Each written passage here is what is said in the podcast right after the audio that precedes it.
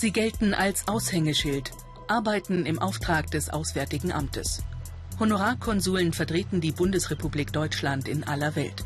Ehrenamtlich. Aber wie ehrenhaft sind sie? Monaco. Das Fürstentum ist ein kleines Steuerparadies mitten in Europa. Von diesem Haus aus sollen mehrere Offshore-Firmen auf den Bermudas verwaltet werden. Mindestens eine soll in einen großen Steuerskandal in Deutschland verwickelt sein. Direktor der Firmen Tim Bergold. Er ist gleichzeitig Honorarkonsul der Bundesrepublik Deutschland in Monaco. Tim Bergold ist der Stiefsohn des verstorbenen Pharmamilliardärs Kurt Engelhorn, hier bei dessen 80. Geburtstag. Engelhorn hatte sein Geld steuersparend und anonym auf den Bermudas angelegt. Die Familie musste später in einem Steuerverfahren 145 Millionen Euro nachzahlen. In Stiefsohn Tim Bergold sollen die Ermittler eine zentrale Figur in dem Fall gesehen haben. Kann es sein, dass ein deutscher Honorarkonsul Firmen verwaltet, durch die dem deutschen Staat mutmaßlich Steuern in Millionenhöhe verloren gehen? Bei einem Dutzend Honorarkonsuln finden wir Belege für fragwürdige Aktivitäten in Steuerparadiesen. Dabei haben sie laut Gesetz die Interessen der Bundesrepublik Deutschland nach besten Kräften zu schützen und zu fördern. 325 Honorarkonsuln vertreten die Bundesrepublik Deutschland weltweit, in entlegenen Gebieten oder auf exotischen Inseln. Sie kümmern sich um Passanträge, beglaubigen Urkunden. Ein Honorarkonsul bekommt kein festes Gehalt, aber mit dem Ehrentitel Zugang zu einflussreichen Kreisen. Deshalb muss man genau hinschauen, sagt der Bundestagsabgeordnete Fabio De Masi, der gegen Steueroasen kämpft. Insofern schadet es natürlich auch den Interessen der Bundesregierung, wenn dann mit der Visitenkarte der Bundesrepublik Deutschland Steuervermeidung erleichtert wird. Das äh, läuft also dem erklärten Ziel der Bundesregierung zuwider und deswegen müsste die Bundesregierung hier auch durchgreifen. Noch ein Beispiel.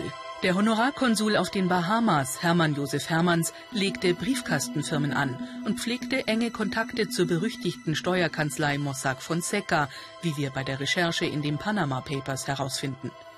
Im Auftrag der Kanzlei beglaubigte er 2009 mehrere Dokumente einer Offshore-Firma, nicht zur Vorlage in Deutschland, sondern in den Vereinigten Arabischen Emiraten.